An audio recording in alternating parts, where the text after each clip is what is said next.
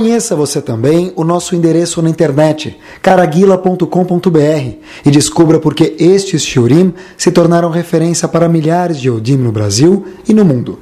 Torah Sound, aproximando a Torá de você de forma autêntica e agradável. Fique agora com mais um shiur do Rabino Caraguila. Bom, boa noite, vamos lá? Já da semana noite a gente fala de um dos, sabe que tem tópicos que a gente gosta mais e outros que a gente gosta menos. Para falar tem que sempre ser um tópico que a pessoa gosta muito. Pelo menos na semana que ele está falando, que ele está falando. Porque se a pessoa não acredita, óbvio que ninguém vai acreditar no que ele está falando mesmo. Mas o tópico que a gente vai falar, Bezerra Hashem, hoje à noite, é um tópico que não é um tópico que eu gosto na semana de hoje, é um tópico que pessoalmente eu tenho um carinho especial durante sempre. Vamos começar por aqui, Bezerra Hashem. Sabe que um engenheiro, sempre que ele está na dúvida se ele está seguindo o plano correto ou não. O engenheiro precisa construir, mandaram ele fazer uma reforma, pode dizer, ou precisa construir alguma coisa. Então o engenheiro está sempre de olho na planta para ver se os operários dele estão seguindo. seguindo e fazendo a coisa certa. Qualquer dúvida que ele tiver, antes que vire a torre de Pisa, ele vai falar, olha, vamos dar uma olhada na planta original para ver como se comportar e como deixar de se comportar. A gente vai, Bezat Hashem, pessoal, olhar para a Torá mais especificamente para Parashá de Bereshit, para ver como a pessoa tem que se comportar em respeito a um ingrediente da nossa vida. E é incrível se a gente for ver de fato que dentro da Parashá de Bereshit tudo está contido.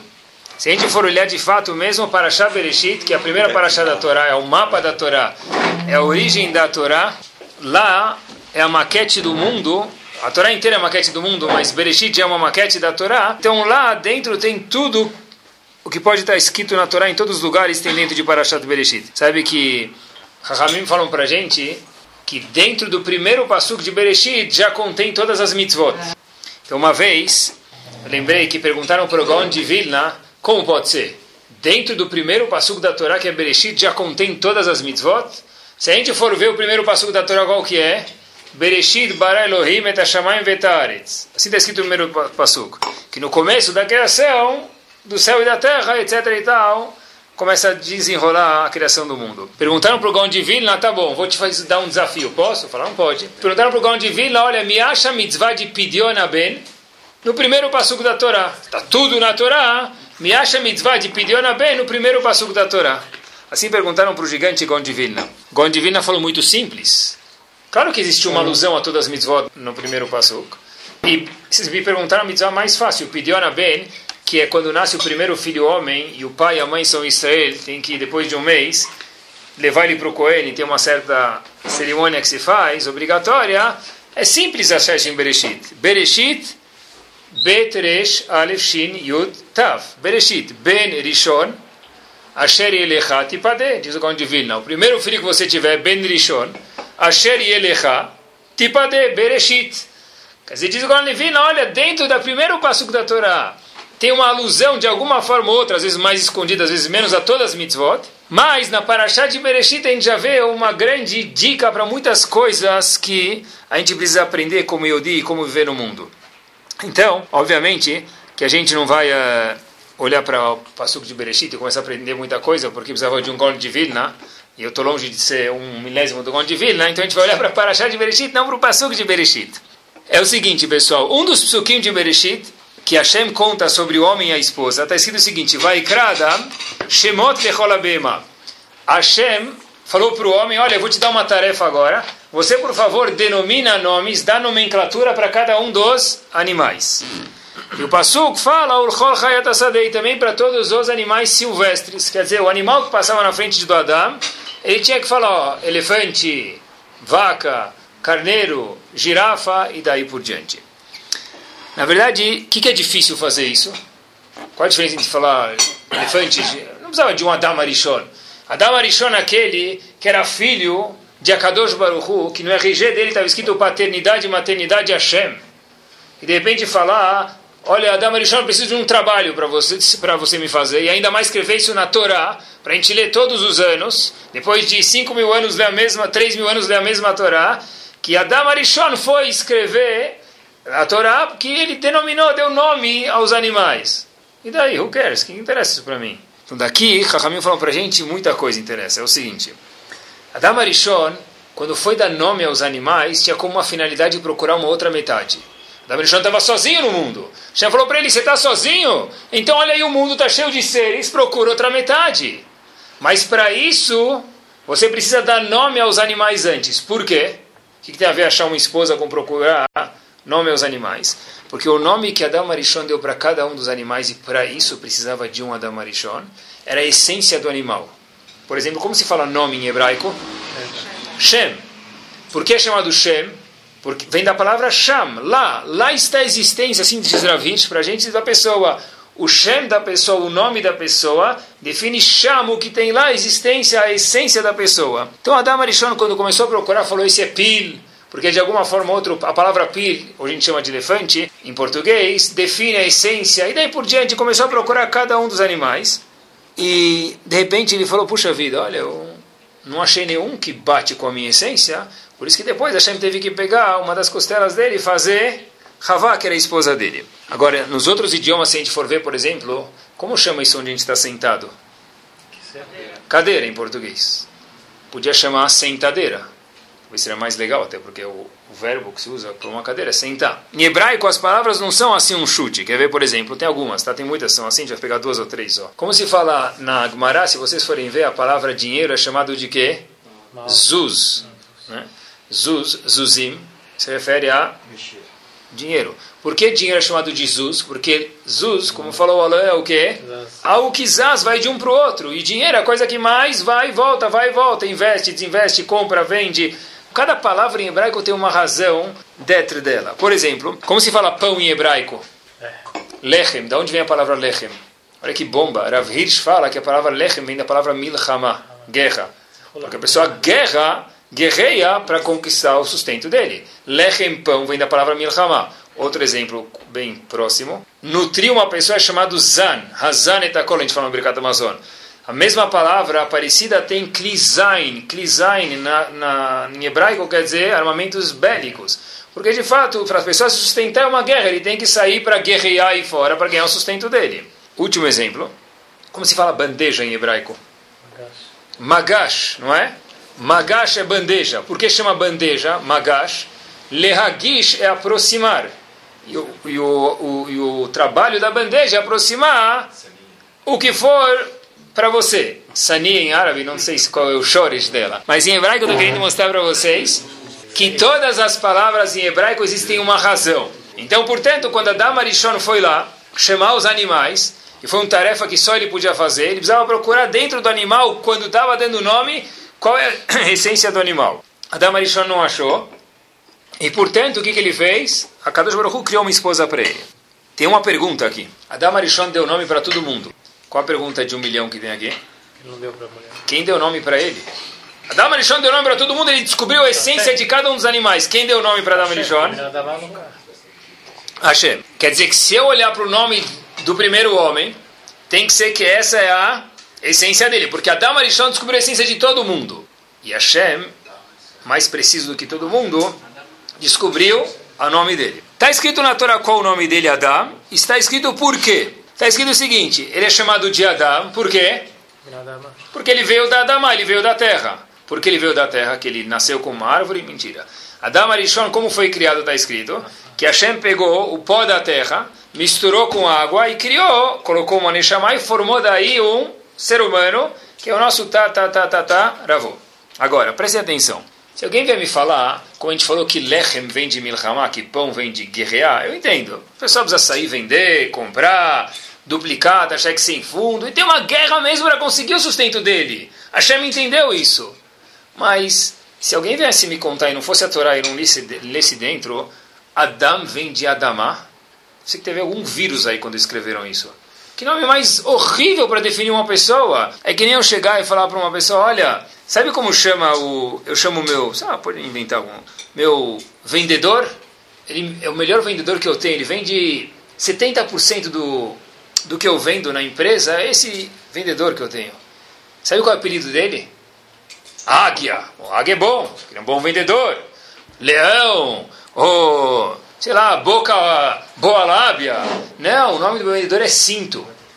Por que cinto? Não, porque quando ele faz as vendas dele, ele usa cinto. Mas isso que isso tem a ver com vendas? Nada. Chamar Adam de Adam porque ele veio da terra Adamá é que nem chamar um bom vendedor, vendedor de cinto, é pior ainda. É a última definição do mundo que a gente ia falar para alguém chamar o homem de Adam porque ele veio da terra. Só lá, tem que ele veio da terra. Podia chamar o homem de, de cabelo porque ele penteava o cabelo. Mas não, não, isso é uma coisa, não é nem secundária, é muito mais do que secundária. Como não? A essência dele é da terra. E, mas e o que isso tem a ver com a gente? Porque a essência, isso é a essência de uma pessoa. Quer dizer, a função de uma, de uma bandeja, como a gente falou, por exemplo, é magash, vem de lehagish. Qual é a essência na vitalidade da pessoa, no que ele produz com a terra? Não tem nada a ver com a terra. Lichorá.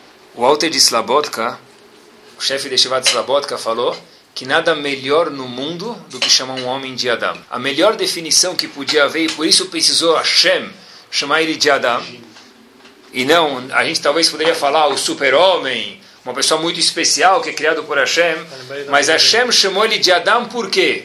Porque veio contar para a gente que ele veio da terra. Diz o de Slabotka foi preciso. Por um lado, o homem é melhor do que um anjo. Exemplo, está escrito na Laha isso, por exemplo. O homem é capaz de chegar a esferas muito mais elevadas do que um anjo. Está escrito, o Ramim falou para a gente, Agmará, o Talmud conta para a gente, que só depois que a gente fala Kadosh, Kadosh, Kadosh, na Kedushá, os anjos têm a permissão de falar Kedushá. Os anjos louvam, santificam Hashem uma vez por dia. O anjo não tem permissão de santificar Hashem antes que nós, simples seres mortais no Beta Knesset, se nos juntamos dez pessoas e falamos Kadosh, Kadosh, Kadosh, Melok, Hashem, Melok Olares Kevodó. Antes do homem falar, se o anjo fala, ele é queimado, ele é exterminado no ato. Quer dizer, o anjo precisa esperar a permissão de quem? Do homem para falar. Esse, esse é um lado do homem. O homem é algo que às vezes chega a ser mais elevado do que um anjo. Porque, por um lado, o anjo é estático e o homem pode subir. E quando ele sobe, pode subir muito mais do que um anjo. Só que, por outro lado, e é por isso que Hashem falou que o homem é chamado de Adam, que às vezes com um escorregão a pessoa pode chegar não no térreo, não no subsolo, mas lá no fundo. Muito errado, a pessoa pode agir de um jeito tão ruim e chegar a ser pior do que o animal mais selvagem que existe no mundo. Então, quando Hashem falou para o homem: Olha, Habib, você está sendo criado estou dando a nomenclatura, e falou para a gente, cada ano, quando você lê para do Bereshit, lembra quem você é, a sua definição não é um bom vendedor, eu vou chamar você de cinto. Boa pergunta, mas para Adão essa pergunta não existe. A sua definição, homem é Adão, porque lembra de onde você veio. Lembra que se você se descuidar, aonde você vai parar? Adama lá embaixo. Não que vai morrer lo aleno, não é essa a ideia. É que você vai cair baixo, você vai, vai ser a coisa mais vulgar que existe. E por outro lado, a sua escolha é você pode ser Adam de Adamela Elion. Você pode ser, até ser um anjo. Mas Hashem frisou na Torá não que a gente Adamé vai ser similar la Elion com os celestiais. Mas Hashem veio frisar que a pessoa pode chegar a errar se a pessoa não se cuidar, homem ou mulher, e ser Adam, ser Adamá, ser pó da terra. Por isso que precisou o homem chamar nome aos animais e a Kadosh Baruch Hu precisava definir com a melhor nomenclatura possível o Adam como Adamá, para lembrar, olha até onde você pode ir. O homem, pessoal, ele está em constante oscilação, não tem nenhum homem estático. Talvez tem papéis de investimento que ficam estáticos, pode ser. O homem nunca foi e nunca será estático. Independente da economia do mundo, o homem nunca foi e nunca será estático. O que quer dizer isso? A maior prova do mundo é o seguinte: o dia mais santo do ano qualquer Yom Kippur. Qualquer pessoa sabe disso. A gente leva o Kohen Gadol no Yom Kippur e faz todo o trabalho que ele é o mensageiro do povo.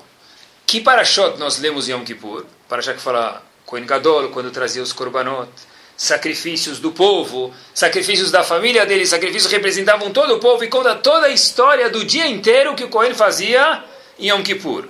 Entre parênteses, o Kohen Gadol nem dormia no Yom Kippur. Ele ficava jejuando e a noite inteira acordado. Ele não podia dormir. Yom Kippur trabalhava. Era um dia de trabalho de suar mesmo o braço e suar as emoções. Era um dia muito difícil para o Kohen Gadol. Se ele errasse alguma coisa, podia comprometer o ano inteiro do Zeudim. E nós o que fazemos? A gente repete o que ele fazia, só que falando. Então, se vocês prestarem atenção no Musaf de Yom Kippur, por exemplo, na reza de Musaf, conta toda a avodá, todo o trabalho do Kohen Gadol, quando ele entrava, quando ele trocava de roupa, quando ele ia no mikve, quando ele fazia shritá, quando ele pegava o sangue do animal, quando ele jogava esse sangue no misbeach e daí por diante. Até que em Mincha, de Yom Kippur, tem uma coisa muito, mais, muito, mais, muito estranha. Qual é a leitura de Mincha de Yom Kippur? Parashat Arayot, traduzindo para o português, as relações proibidas sexuais de um homem com uma mulher. Peraí, você não achou outro horário para falar isso? Yom Kippur, devido a jejuou 20 horas. Ele não tem força nem para gritar mais, não tem força para nem ficar de pé. Ele, o rabino fala, vamos lá, nem lá, é o último momento, é a última oportunidade. Tenta dar uma motivação, dar uma sacudida no carro. Tá bom, vamos. Agora você me falar de Arayot? Quando que a pessoa tem que falar sobre arayot, sobre essas relações proibidas? Tem que falar quando o indivíduo está no meio do churrasco. Palmeiras tivesse ganho o jogo. Vai lá fazer, o Corinthians tivesse ganho o jogo. Tudo bem, o cara foi comemorar. O indivíduo foi lá comemorar, fazer churrascão, falar, cuidado para não olhar para a mulher do vizinho, cuidado para não... Tudo bem, aí sim, mas no meio de Yom Kippur, no fim do Yom Kippur, essa mesma ideia, pessoal Ramim falou para a gente, sim é necessário, porque lembre que Adão veio de Adamá. Mesmo o homem no estágio máximo, no clímax máximo de do chá de santidade, ele tem que estar sempre alerta que é o último minuto de Yom Kippur. Está acabando Yom Kippur, a pessoa já acabou. Faltam alguns minutos, Minha, a última leitura que tem, depois não tem mais leitura da Torá em Yom Kippur. Hashem está falando, olha, Habibi, de manhã você leu que você pode virar um anjo. O que o Kohen Gadol fazia no Betamigdash. Por outro lado, não esqueça aonde você pode chegar. Uma vez, parece uma coisa simples, mas me deixou bem alerta. Um conhecido meu falou: Olha, Rabino, eu queria te falar uma coisa, uma observação. Eu falei: O quê? Falou: Às vezes a pessoa pode agir. Estava falando sobre honestidade, mas vale, vale com tudo isso. A pessoa pode agir de uma forma honesta durante 40 anos no mercado. Ele começou a trabalhar com 20 anos, está com 60 se aposentando. Ele agora já tem crise, trabalha só um pouquinho só para não ficar sem fazer nada, graças a Deus não precisa mais de sustento. Trabalha 40 anos honesto. Só precisa de um dia ele dar um furo e ser desonesto com alguém para o nome dele inteiro, daqueles 40 anos e para tudo. Mas como ele foi honesto, tzadik, por 40 anos, isso daqui já devia garantir que ele acabou, trabalhou 40 anos, dá o teu dinheiro para ele, deixa com ele, certeza que ele não vai roubar ninguém. Quem de nós não conhece pessoas que foram honestas durante muito tempo, sem julgar as pessoas, mas que foram honestas durante muito tempo e depois caíram?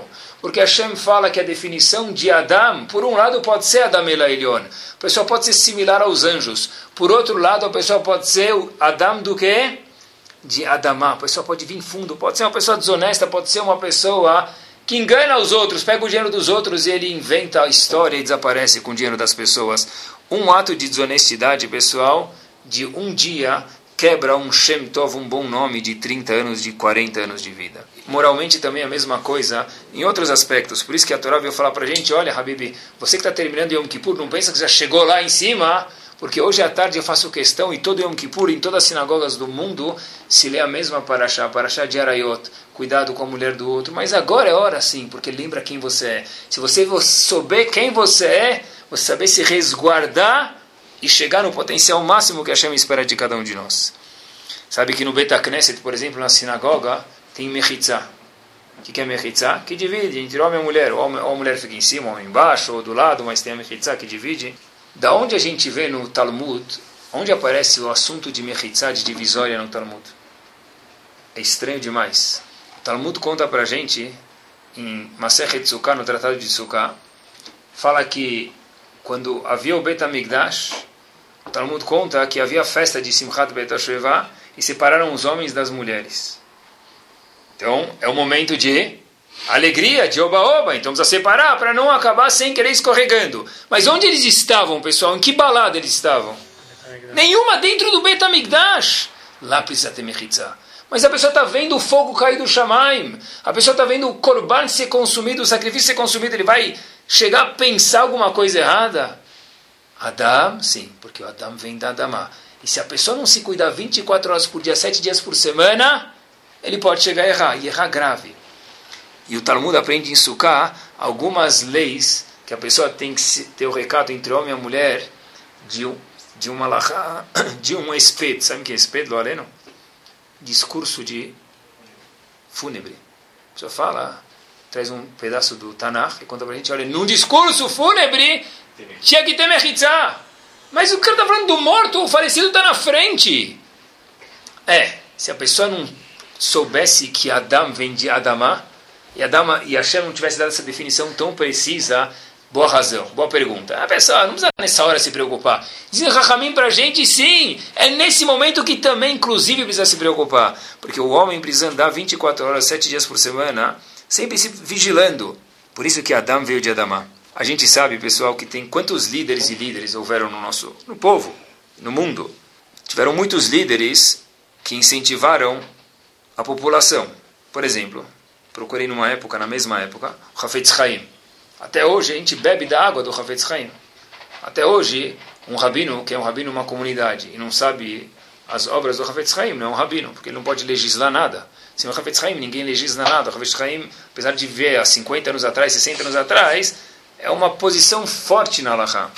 Foi a pessoa que liderava, o Hafetz Haim tem livros, por exemplo, sobre exército. Porque muitos Eudim, na época do Havetz Haim, iam no exército russo. Como se comportar? Então o Havetz Haim escrevia para eles incentivo e leis como se comportar. Enquanto no mesmo século que o Havetz Haim viveu, houve um homem, Marshmallow Zichro, Adolf Hitler. No mesmo século que ele viveu. Eram mesmos dois pés, mesmos 20 dedos, mesmos duas orelhas. Era um ser humano igual nasceu igual. Só que um foi um líder que motivou pessoas e motiva anos depois, e o outro, Imar Shimon foi um líder que matou 6 milhões de pessoas, que até hoje, quando uma pessoa vai com consciência visitar os campos de concentração, não consegue acreditar que aquilo é verdade. Dói. Dói para acreditar. E dá para entender porque as pessoas no mundo não falam que isso nunca acreditou, nunca aconteceu. Por que nunca aconteceu? Porque é difícil entender que uma pessoa é capaz de colocar dentro de um forno de pizza onde a gente não consegue colocar um, um, um gato morto, uma pessoa. Foi isso exatamente que Hashem falou. Adam, dentro desse Adam, pode existir um Hafetz Chaim, pode existir um Hitler, chamou Leavdil, pode existir um Moshe Rabbeinu, e no mesmo Adam pode existir na mesma época um Bilam. E Bilam tinha o mesmo potencial que Moshe Rabbeinu. Foi um profeta que incentivou o povo inteiro judeu a pecar com mulheres de mal vestidas. Quer dizer, Adão é a melhor definição do mundo. A melhor definição do mundo do Adão é para saber, olha, você é muito especial, mas saiba que tem uma armadilha aí embaixo. E pessoal, olhem que bárbaro isso. Houveram os primeiros dois irmãos, não são os primeiros dois, mas famosos, vai. Os primeiros dois irmãos gêmeos famosos que tem na Torá, quem são? Esav e Yaakov, não é? Apesar que, vou falar para vocês, que quando os, os, filhos de Adam Arishon nasceram, nasceram com irmãs gêmeas também. Tá? Mas os famosos vão dizer, tem Esav e Yaakov, todo mundo sabe. Olhem que bomba, pessoal. Yaakov é o símbolo da pessoa o quê? Boa, não é? Yaakov é o símbolo do tzadik. Esav é o símbolo de quem? Nada contra Harley Davidson, mas Esav é o exemplo que a gente imagina. Uma criança imagina de Esav o quê? Um cara com aquela motoca, calça rasgada, com um, pirata tatuado no braço, esse é Esav. Olhem só como a Torá é precisa, olhem nessa linha de pensamento, olhem que bomba, pessoal, olhem que joia que tem aqui. Da onde vem a palavra Esav? Assui. Olha que bomba! Esav falou, eu já estou Assui. O que quer dizer Assui? Eu já estou feito, eu já estou garantido. Eu não preciso fazer nada. Da onde vem a palavra Yaakov? Está escrito na Torá Ekev. O que, que é Ekev? Qual a parte mais baixa do corpo da pessoa? O calcanhar. A Hashem está dando uma dica para a gente, Habib. Se você acha que você já está assui, você está na idade de Esav. Está feito, não precisa fazer mais nada. Eu já estou, hashtag, para mim já chega. Em contrapartida, Yaakov, que é o símbolo do tzadik, olhem que lindo. É Ekev, é calcanhar. Não que eu me acho um lixo, Deus me livre, isso está errado. Mas olha quanto eu ainda preciso crescer. E olha quanto eu preciso me cuidar. Porque a pessoa nunca está estática. Toda pessoa, não precisa ser bipolar para acontecer isso, tá, pessoal? Toda pessoa sempre está em oscilação. Se a oscilação é muito grave, se um dia ele acorda de Streimel e no dia seguinte ele está é, no barco viking aí bebendo pinga e falando besteira, então aí já é muito grave, já é anormal. Mas uma oscilação é normal. Quantas pessoas não vão dormir tristes e acordam felizes? Ah, estava triste ontem com problema, mas o problema não existe. Tá bom, vamos para frente. Isso é normal dentro da natureza do ser humano. Mas tem oscilações que são graves, tudo bem, mas toda oscilação ela sempre existe no homem. Sabe que uma vez, olha enquanto os nossos Gdolim sabiam disso, dessa oscilação, dessa vontade de sempre se cuidar e sempre querer crescer, sempre ser Yaakov, é ser o calcanhar e falar, eu posso ainda crescer mais. Tem um Rav que está vivo, chamado Rav Yaakov Galinsky, eu não escutei dele, mas eu vi escrito, outra pessoa escreveu um livro de histórias verídicas, e contam o seguinte, que ele próprio contou para essa pessoa que teve uma época, e não é vergonha isso, se Rav Yaakov Galinsky, quando era jovem, estavam épocas que ele não estava com muita vontade de estudar. A gente acha, entre parênteses, que as pessoas que são hoje grandes foram sempre gigantes, nunca jogaram bola, nunca colocaram um chiclete embaixo da carteira, não sei se foi o caso dele, mas isso é normal de um ser humano. A pessoa, às vezes, também é normal, não está com vontade de estudar. Então ele falou: Olha, não estou com vontade de estudar, não estou mais conseguindo estudar, preciso de um empurrãozinho. Foi perguntar para o mentor dele na Yeshiva. Falaram para ele: Olha, Habib, se você quer um empurrãozinho, vai para a famosa Yeshiva de Novardok. Se não era famosa que fique agora. Vai para a famosa Yeshiva de Novardok e lá você vai encontrar alguém que vai te dar um empurrãozinho. Procura um aluno mais velho que está estudando, provavelmente alguém vai te dar um empurrãozinho. Rav Galinsky entra no Betamidrash e parecia uma orquestra lá, uma barulheira. Quem já teve o mérito e a doçura de poder entrar no Betamidrash ver aquele barulho, ele entra, ele vê um monte de gente. E olham para ele e falam: O que, você está fazendo aqui? Como se fosse. Alguém foi gentil e falou: Olha, você está procurando alguém? Rav Yaakov Galinsky disse: Sim. Quem está procurando? Ele falou: Não sei. Ele falou: Como assim não sei? Está procurando alguém, mas não sabem quem? Ele falou: Não, eu estava na minha yeshiva, me falaram para eu vim para cá, para Novardok, que eu provavelmente ia encontrar alguém mais velho que ia me dar um incentivo para mim, dar um empurrãozinho para estudar que eu estou meio down. Ah, ah, então eu já sei quem você procura, disse o indivíduo para ele. Tem uma sinagoga aqui perto, que é uma filial de Novardok, mas ela está vazia. Você vai entrar lá, senta alguns minutos no, na sinagoga, estuda um pouquinho de Mussar, para saber quem você é de verdade, para lembrar quem você é de verdade depois, volta para cá que você vai encontrar alguém e essa pessoa provavelmente vai, depois que teu coração está aberto, poder te deixar uma mensagem bonita. Tá bom? Rav Yaakov Galinsky vai nesse Betamidrash, ele senta lá, pega um livro de Mussar, fala, eu andei até no Vardo para ficar no Betamidrash sozinho, no escuro, ligar a luz, ficar aqui sozinho, podia ficar em casa. Só que ele entra no Betamidrash, ele senta, ele vê que tem uma luzinha no canto lá, tem uma pessoa sentada no Israt Nashim, no lugar das mulheres. Não havia mulher nenhuma, a pessoa estava sentada lá estudando. Ele entra e vê que essa pessoa está repetindo a mesma frase algumas vezes, mas algumas vezes. Ficou curioso, colocou o ouvido e viu que essa pessoa estava repetindo a seguinte frase. É uma Maran Yeruvin, na página Nundalet Amudalef. Chatov veachol. Pega e come.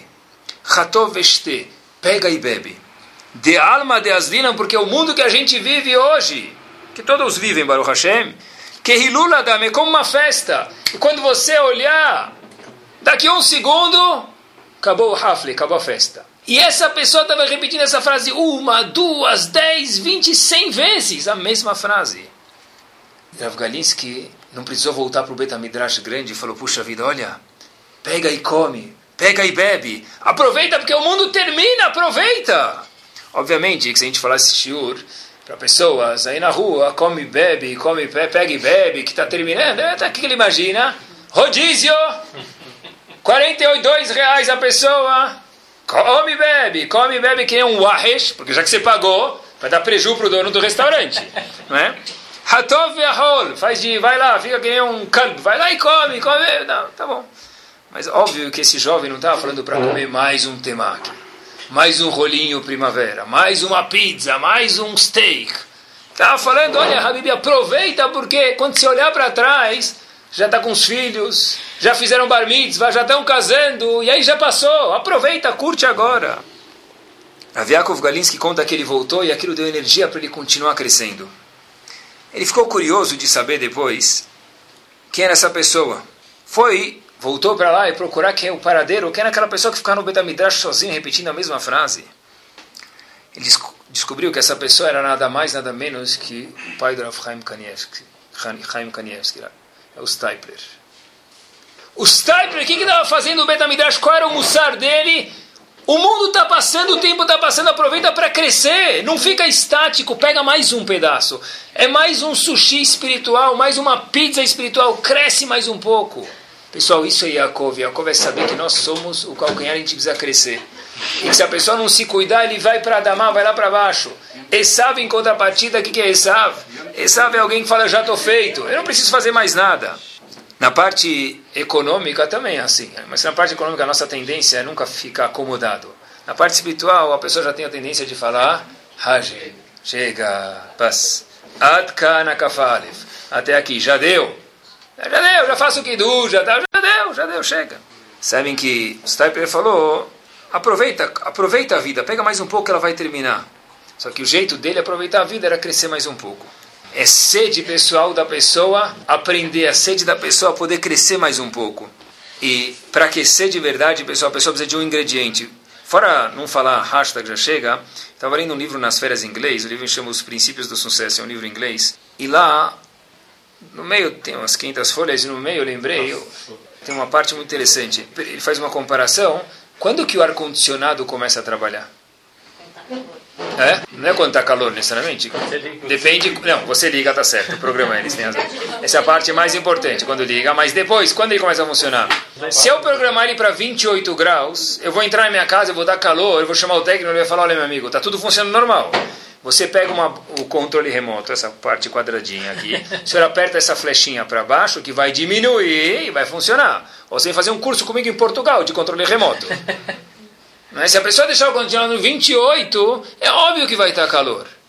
Ou se ele compra ar-condicionado e faz o contrário. Ele deixa no 16 e fala, olha, esse ar-condicionado gela, a gente está todo mundo resfriado na casa. Então você sobe a temperatura. Então olhem só que comparação bomba, pessoal. Sempre que o ar-condicionado está na zona de conforto dele, ele não liga. Se eu programar ele para 20, ele nunca vai fazer mais frio do que 20. Se eu quiser ficar um pouco mais gelado, eu vou ter que apertar o ar-condicionado para quanto? 19. E daí por diante, cada um conforme a temperatura que ele goste. Se a pessoa na vida dela colocar a temperatura da vida dela de Shalom Bay e de outras coisas no 23, fala para mim já está bom isso. Eu não preciso passar disso. Isso é suficiente. Essa pessoa vai ficar sempre Esav. Esav é a sua, eu já estou bom, já estou no 23. O nosso trabalho é devagarzinho, saudavelmente baixar um grau por vez, pessoal. Isso é Yaakov, é crescer. E quem pode falar para a gente, quem pode falar para si próprio, que ele não tem mais nada na parte ruhani espiritual para crescer? Quem pode falar para cada um de nós que a maior mitzvah do mundo é Talmud Torah e algum de nós, homens, está isento de estudar a Torá? Quem pode falar isso? Ninguém pode falar. Quem pode falar a minha reza já está boa?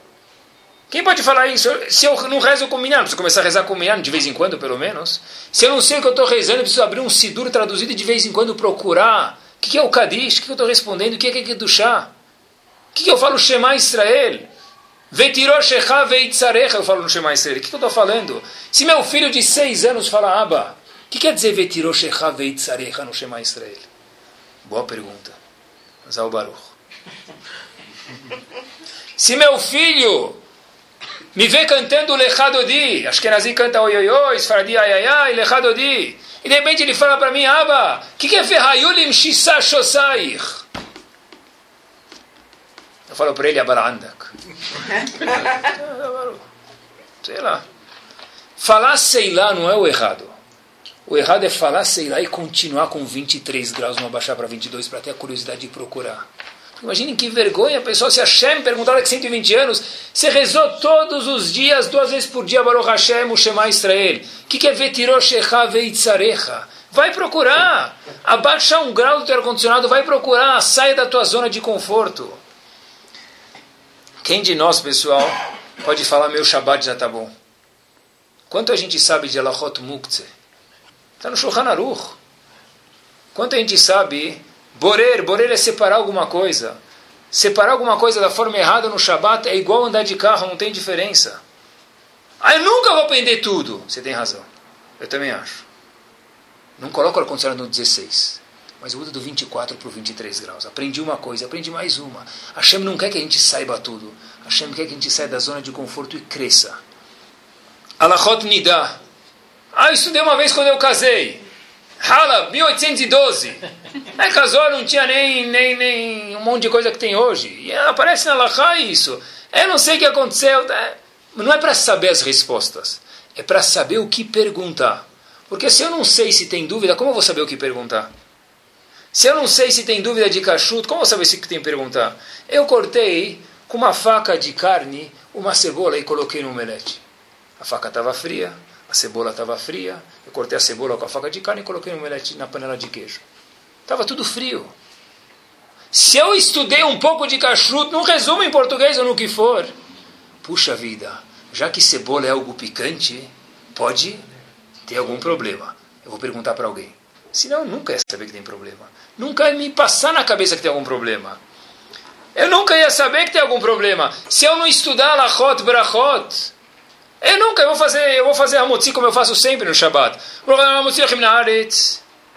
Que bracha é essa? Baruch Hashem, Elokeinu melech haolam hamotzi, lechem, termina o mem, outro mem, min haaretz. Pronuncia direito. Você vai aprender que depois, quando você está fazendo hamotzi, você vai ter que terminar a bracha inteira para depois cortar o pão. Se você fala hamotzi, lechem, min haaretz, na palavra haaretz você já separou o pão, você não fez lechem mishen no Shabbat.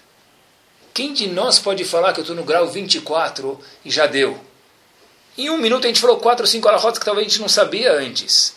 Sempre dá para aprender. Mas eu nunca vou ficar perfeito, graças a Deus. Porque no momento que o ser humano ficar perfeito, o que acontece? Hashem fala para ele, pode voltar aqui para cima. Não tem ninguém perfeito. Por definição, todo mundo que mora nesse mundo não é perfeito. Pessoal, e falar de crescimento se refere também ao trabalho. Uma pessoa que se acomoda no trabalho. Mesmo que Baruch Hashem ele tem tudo do bom melhor, mesmo monetariamente, que Hashem dê 10 vezes para ele assim. Por 120 anos, pelo menos. Mas se a pessoa se acomoda, fala já chega. Ele não procura crescer alguma coisa. O trabalho dele começa a falar o que, que ele começa, o que, que você começa a escutar da boca dele. Ah, meu trabalho já está chato, já não sei o que lá. Por quê? A pessoa não cresce e começa a ficar monótona a coisa. Abaixa um grau da zona de conforto. Se você acha que não precisa trabalhar mais, vai estudar então. Mas alguma coisa faz para crescer. Em tudo. Quem pode falar na família que já deu? Ele já, ele já é um bom pai. Já é uma boa mãe. Todo mundo já é bom, certeza. Mas dá para ficar um pouco mais Yaakov, crescer um pouquinho. Será que meus filhos estão tendo o carinho que eu preciso? Será que meu marido está tendo o carinho que eu posso dar? Será que minha esposa está dando quanta atenção ela tem, quanta atenção o trabalho tem? Como eu consigo fazer isso, um viver com o outro? É muito difícil. Isso, pessoal, é crescer. Isso é colocar um grau do nosso ar-condicionado espiritual, físico, ou que for, um pouco mais frio para crescer. Sabe que no mundo, se a gente quer saber da economia, se um país é bom para investimento ou não, eles olham para o PIB do país. É ver o crescimento econômico do país. Kadosh Baruch quando olha para um homem, olha para ele e fala, olha, por um lado você tem um Adamá dentro de você. Cuidado para não cair, sempre fica olhando, sempre tenta melhorar, porque se você não melhorar, você vai para o Adamá. Por outro lado, olha o teu índice de crescimento. Se você está igual hoje, um pouco mais careca, um pouco mais gordo do que era antes, então não foi para isso que eu te criei. Dá para crescer, pessoal. As pessoas mudam. Quanto lindo é ver quando uma pessoa mudou. Qual o símbolo de uma pessoa jovem? Tem pessoas que têm 30 anos de idade, e se você falar para eles darem duas voltas no quarteirão, eles chegam. Tá? E tem pessoas que têm 50 anos de idade, ou 40, ou o que for. Tá bom? E eles fazem Cooper por aí, pode ir daqui para o litoral a pé e volta. Como pode ser que a pessoa corre 8 quilômetros? Quem é jovem? Quem é mais jovem? A pessoa que corre 8 quilômetros com 45 anos de idade de 50, uma pessoa que tem 18 e pode correr, que tem Hashem deu saúde para ele, só que ele fica não consegue dar duas voltas no quarteirão, um passo rápido e já chega bufando. Quem é mais jovem? Falem para mim. É quem tem 18 anos? Claro que não. Em relação à parte ruhani espiritual da pessoa é a mesma coisa. A pessoa que está exercitando, independente da idade dele, é um cara jovem. A pessoa que estagnou, envelheceu. Exatamente assim, pessoal. A pessoa pode ser um jovem eterno. A pessoa que tem sede de aprender, ele quer ser um pai melhor, um patrão melhor, um funcionário melhor, um vendedor melhor, um Yehudi melhor. Essa pessoa é um jovem eterno. E essa é a melhor definição que eu acho que existe para uma pessoa chamada Baal Tshuva. O que é Baal Tshuva? A gente tende a ver um Baal Tshuva como uma pessoa que até ontem era Big Mac e hoje ele está aí todo dia na sinagoga. Você tem razão, mas o que, que gerou a pessoa normalmente, uma pessoa saudável, virar um Baal Tshuva, melhorar? É isso mesmo. É o princípio, já que a gente está aqui, da decoração. Você conhece o princípio da decoração? Qual é o princípio da decoração? Ele, ele tinha que saber. O princípio da decoração, a gente costuma chamar o princípio do jaque. Conhece ele? É o seguinte, os maridos já passaram por isso, não sei se as mulheres já passaram. Pessoal, presta atenção. Não precisa o decorador podia chamar Monsieur Jacques. Né? That's it. Qual é teu nome? Jacques. Não precisa reformar a casa. Fala para ela, madame, troca sua geladeira. Sua geladeira. Aí, no, dois dias depois, ela faz Gumara. Jaque trocou a geladeira. É o princípio do Jaque. Tem que trocar o fogão também. Não combina um fogão velho com uma geladeira nova. Mas agora que a cozinha está nova, troca a cozinha. Troca a casa. Troca o sofá, né? Se marido se começar a pedir muito, manda trocar a esposa também, né? Mas, pessoal, esse é o princípio do jaque. O que é jaque? Jaque é o quê? Jaque trocou um, troca o outro, vai melhorando. E de fato mesmo, a pessoa tem que reformar a casa de vez em quando para dar um novo astral. Não é a pessoa fala, ah, tua casa estava linda, por que você reformou? Porque para mudar um pouquinho, a pessoa quer mudar. E esse sentimento de abaixar um grau no ar-condicionado é bom, pessoal. É mudar um pouquinho, crescer um pouco. Isso que é um bal de chuva mesmo. O que é bal de chuva? Bal de chuva é o seguinte, já que eu mudei minha geladeira, agora que eu estagnei com a geladeira nova, preciso mudar o fogão também. Já que eu melhorei um pouquinho o meu Shabbat, agora preciso aprender mais um pouquinho o que é tefilah. Já que eu melhorei minha tefilah, preciso aprender um pouquinho o que é o minyan. E devagarzinho melhorando até que devagar a pessoa reformou. Devagar, saudável a casa dele, reformou a vida dele, isso é um Baal de verdade. O Baal não é um cara que a gente já mencionou antes, que vai do zero para o cem. Baal Tshuva é uma pessoa que já que trocou o forno, troca a geladeira, troca o, troca o sofá, troca a mesa, devagarzinho vai mudando. Isso é um Baal de verdade. A pessoa é, é ter a vontade de crescer. E olhem, sabem que é uma curiosidade? Quantas vezes a gente leu Parashat Shmini esse ano? Erev Pesach. A gente leu, parece 88, né? Parashat Shemini foi lida Erev Pesach nesse ano, na semana de Erev Pesach, durante Pesach, oito vezes. Uma vez no Shabbat, Minchá da véspera de Pesach. Segunda e quinta, consequente, já são três vezes. A quarta vez foi na Minchá de Pesach. Quinta vez foi Minchá do último dia de Pesach. Sexta e sétima vez, segunda e quinta após Pesach. E oitava e última vez foi quando? Shabbat. Provavelmente tinha alguns de nós que, isso, eles falam até um, tem um Shmini, Shmona, Shmena. O que quer dizer isso? Quando se lê a Parashat Shmini, Shmona oito vezes, aquele ano vai ser Shmona, farto, gostoso, Bezat. Mas Shmini, Shmona, Shmini, lido oito vezes é Shmena. Não dá para ler mais do que oito, pessoal. Só Rosdares, porque a gente vai ter, a gente manda abraçar de volta para eles. Então, olha que interessante, pessoal. O que é grandeza de crescer de verdade? Grandeza de crescer, eu sei que não dá para em oito vezes Shmini, em três dias, fazer isso. Mas, uma pessoa, assim, super mesmo, ele não ia falar de novo para Shmini. Cada vez que eu leio para Shmini, eu consigo aprender mais alguma coisa. Em uma semana é muito difícil, precisa ser super homem. Mas em um ano, eu já consigo mudar. A paraxá é a mesma, mas quem mudou? Eu. E se eu cresci, a paraxá é outra. Eu consigo enxergar e perguntar e responder coisas diferentes. Se eu estou com um problema falando, olha, não aguento mais de novo, Tamartuni, tá, já sei de cor. O Balcore coloca um player lá, de novo a mesma paraxá, o mesmo, é, tá bom, já deu, Verapô Yerapê, já sei, já chega. Se a gente está assim é porque a gente não abaixou um grau da temperatura do nosso ar-condicionado. Estagnou. Adam, pessoal, para um lado pode descer, para outro lado pode subir. Isso é Yaakov. Yaakov é Ekev. É calcanhar para subir. Sabe, é o contrário. A mesma coisa pode ser vista uma coisa frequente de mil formas. Quer ver? Vou dar um exemplo para vocês. O Shabat, a pessoa pode falar, e tem pessoas que a gente sabe que falam assim, é triste, mas falam, e cumprem Shabat. São chamadas Shomrei Shabat, mas está faltando a bola do campo de futebol. Então, jogadores lá, o campo está lá, o gol está lá, mas a bola não está lá. O que, que é Shabat? Resumindo, não pode cozinhar, não pode andar de carro, não pode ir no shopping, nem falar, mas na sinagoga não deixam. O que pode fazer no Shabat? Nada. E de fato, essa pessoa que fala isso não está errada. Não pode comprar, não pode cozinhar, não pode falar na sinagoga, etc. E tal. Tem razão. Bom, essa é uma forma de ver. Outra forma de ver o mesmo Shabat e aí vira um Onek Shabbat, vira um prazer o Shabbat, essa é a matará do Shabbat, e os filhos percebem o que os pais sentem, é o seguinte, o Shabbat tem razão que não pode fazer muita coisa, mas eu tenho o mérito de poder apertar o botão vermelho do meu celular e desligar ele por 25 horas. Quantas pessoas no mundo desligam o celular por 25 horas? Quantas pessoas no mundo desligam o celular por 48 horas no Yom Tov e se morarem em Hutzlaretz e cair Yom Tov, Yom Tov e Shabbat, 72 horas em celular. Só alienígena faz isso. Nem, acho que nem, nem Marte, que não tem sinal, eles desligam o celular 72 horas. Porque lá não tem celular. Mas, pessoal, para desligar o celular 24 horas é falar, puxa vida, graças a Deus. Daqui 120 anos eu não vou levar o celular comigo embora. Será que eu posso pensar o que eu estou fazendo nesse mundo? Será que eu posso sentar alguns momentos, minutos do sabá de 24 ou 25 horas e falar: ah, será que eu estou dando atenção para minha família e não ser mais um que vai entrar no museu de Louvre? Falar: ai, mon fils est en train de se marier. Meu filho está casando. Ai, coitado, não aproveitei dele. Qualquer bobo sabe falar isso. Raham é a pessoa que fala antes do filho casar, eu curti meu filho. É isso mesmo, isso é Adam, é crescer, é abaixar um grau do ar-condicionado, é ver o mundo, o Shabbat, a Torá, a Parnassá, a família com enfoque um pouco mais de crescimento, pessoal. Sabem que existe na Torá um conceito poderosíssimo, se a gente for dar uma olhada, muito poderoso.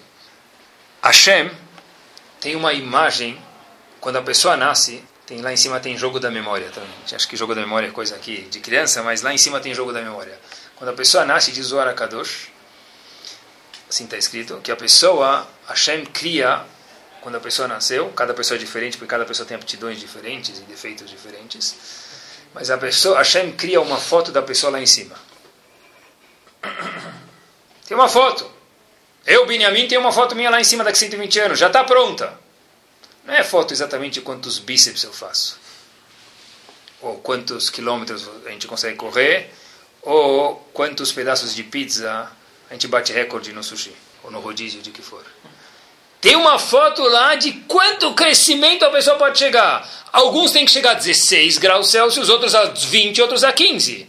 Cada pessoa, se fosse ar-condicionado, tinha que chegar a uma certa perfeição. Qual é a maior vergonha que existe no mundo? Me permitam. Qual é o maior geinom que Rahamim falam para a gente? Não é o fogo do gibi do penadinho. O que, que é geinom de verdade, pessoal? É quando depois de 120 anos bem vividos, Bezrat Hashem, a pessoa chega lá em cima e Hashem fala, Habib, essa é a foto que você me trouxe.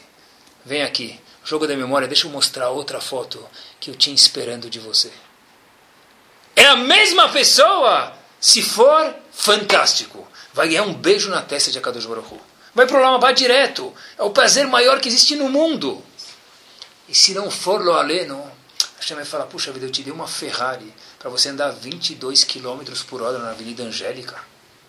É para isso que eu te dei?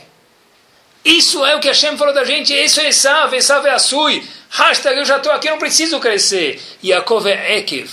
É seu calcanhar e falou, ainda posso crescer. Eu sou bom, mas eu preciso ser melhor ainda. E ninguém está isento disso, pessoal. A coisa mais gostosa de falar para uma família que uma avó adora fazer nos netos, o que, que é? Fora o abu sacana, daquela aperto na bochecha, vocês têm razão. Mas qual a coisa mais gostosa no mundo que a avó pagaria um milhão para fazer? Uma expressão que ela fala para os filhos.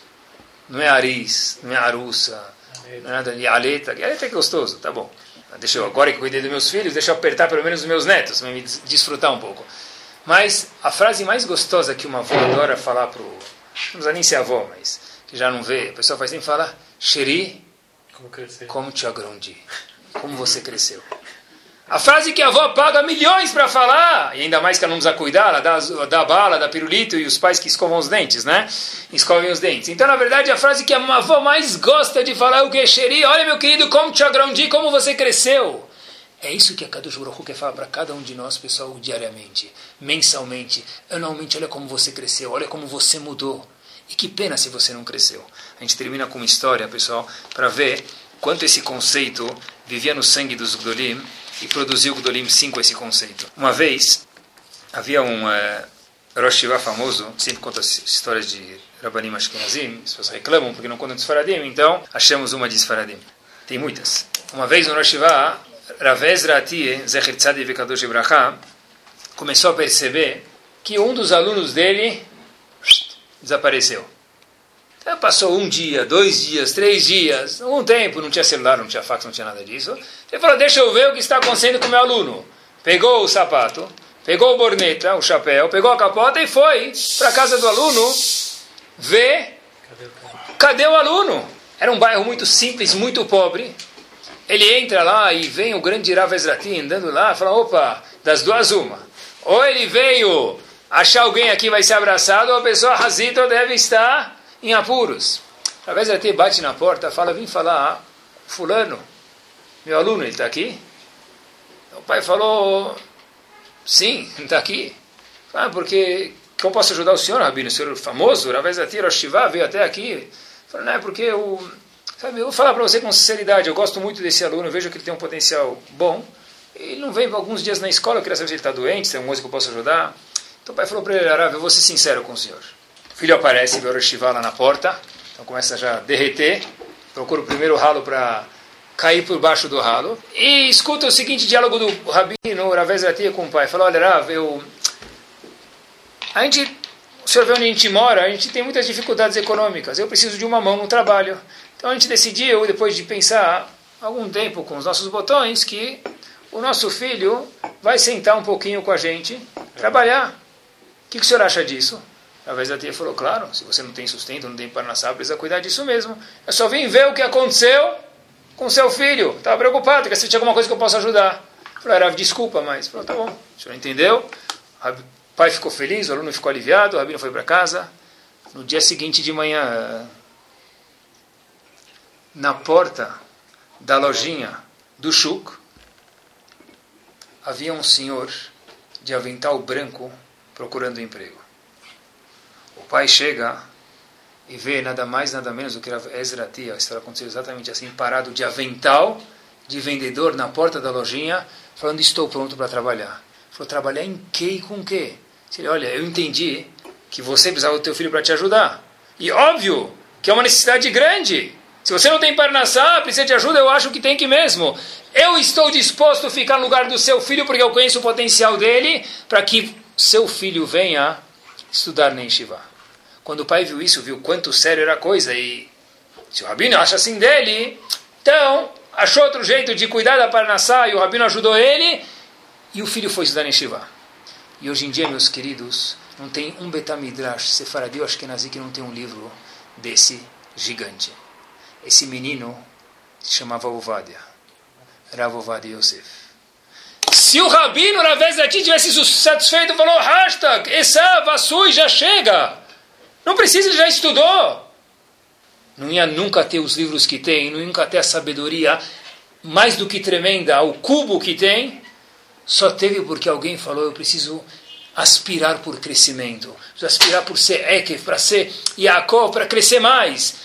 E hoje a gente tem, Baruch Hashem, um gigante no mundo do, da legislação de leis, norte, sul, leste, oeste, esfaradio, ashkenazi, considerado por todos, porque alguém falou ele ainda precisa crescer. Que Bezat Hashem a gente possa aprender de Yaakov, ser Ekev, crescer cada vez mais, abaixar um grau do nosso ar-condicionado físico, de vontades, de familiar, de Shabbat, de Nidah, de Kashrut, e crescer um pouco mais no Instagram, Bezat Hashem, saber que Bezat Hashem, o homem, pode ser Adam, pode ser Adamá, por isso que a gente lê Yom Kippur, para achar de Yom Kippur, Arayot, mas pode ser também Adamel Elion, se a pessoa se cuidar, ele pode subir muito, muito, que Bezat a gente possa crescer, e na verdade ver a vida de andares mais altos, ver a vida com outro espectro, ver como é gostoso viver a mesma vida de um diâmetro de uma dimensão mais bonita.